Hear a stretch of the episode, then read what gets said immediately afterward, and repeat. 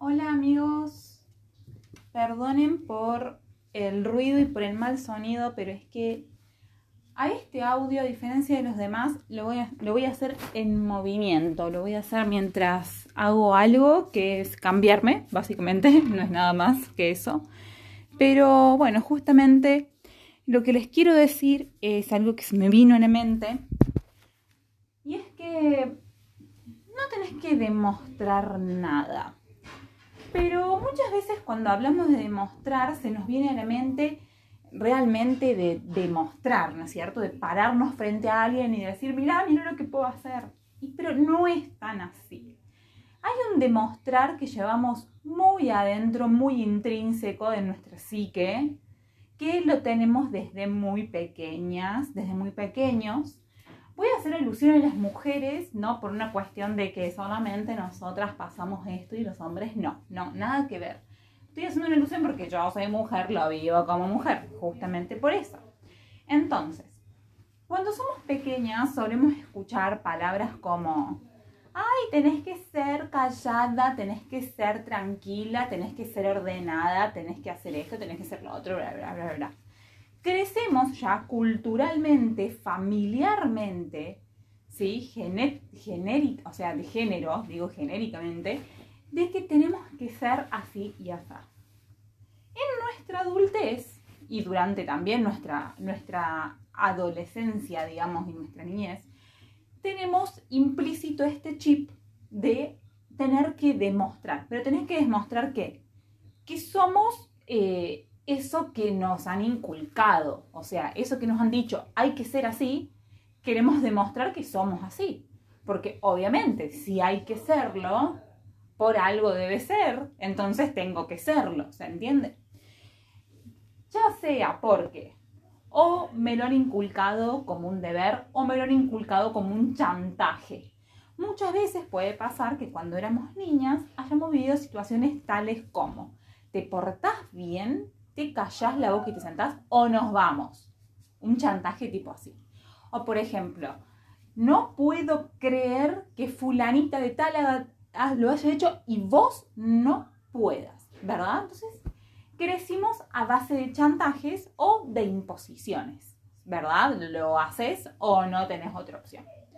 Cuestión que cuando somos grandes tendemos a llevar esto que nos han inculcado de niñas a otros aspectos de nuestra vida más intrínsecos, porque en la adultez no hay nadie que nos esté diciendo, quédate tranquila, sentate, hace esto, hace lo otro, o por lo menos no debería ser así, quiero pensar, quiero creer.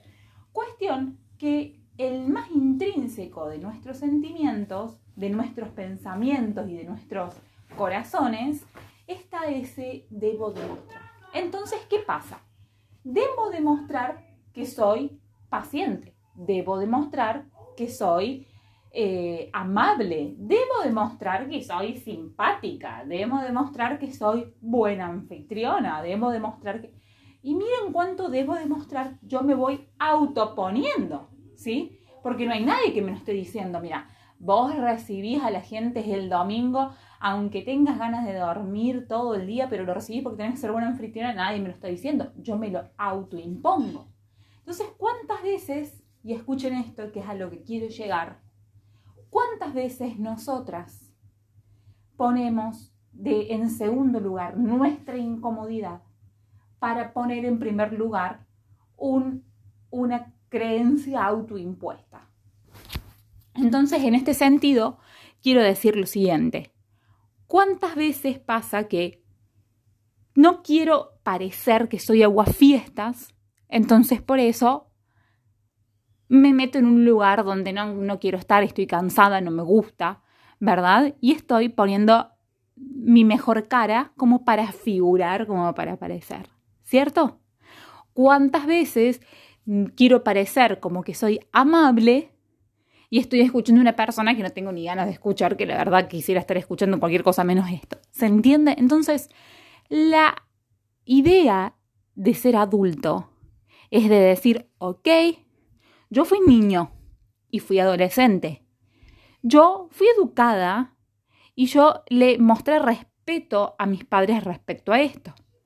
Pero ya hay un quiebre de creencias y yo valoro que haya sido las creencias de mis padres y que ellos me las hayan querido transmitir a mí.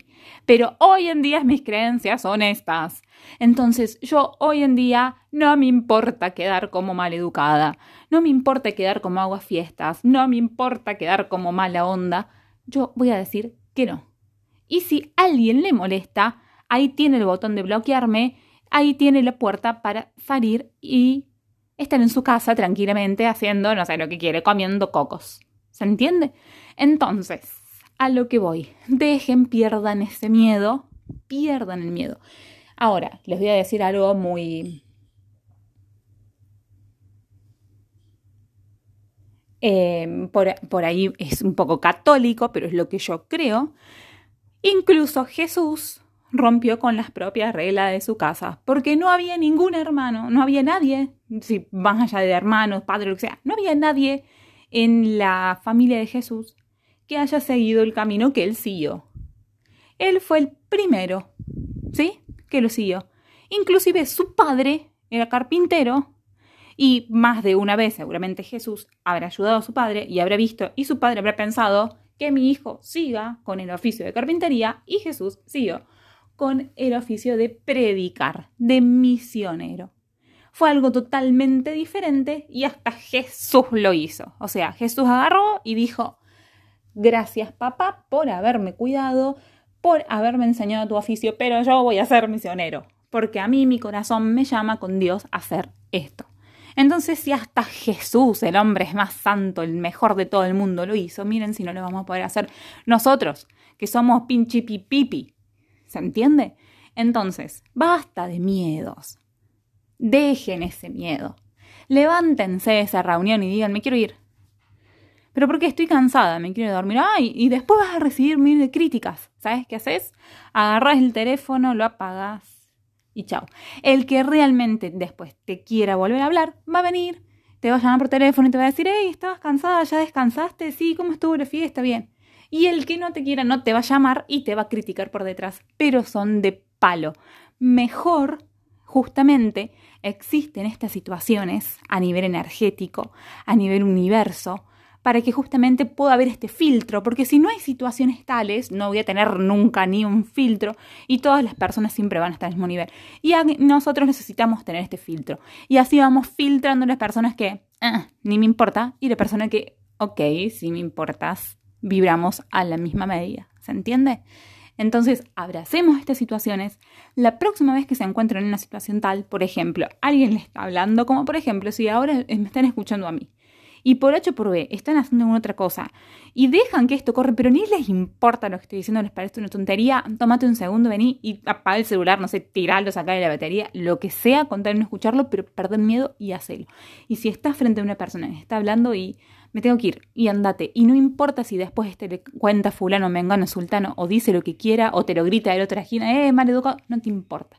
Vos ponete tus auriculares con tu música, con tu heavy metal, con lo que sea que escuches, y seguí con una sonrisa y sabiendo que vos hiciste lo que vos querías, obviamente. Así que, bueno, eso es lo que les querías decir el día de hoy, un poco cantado también.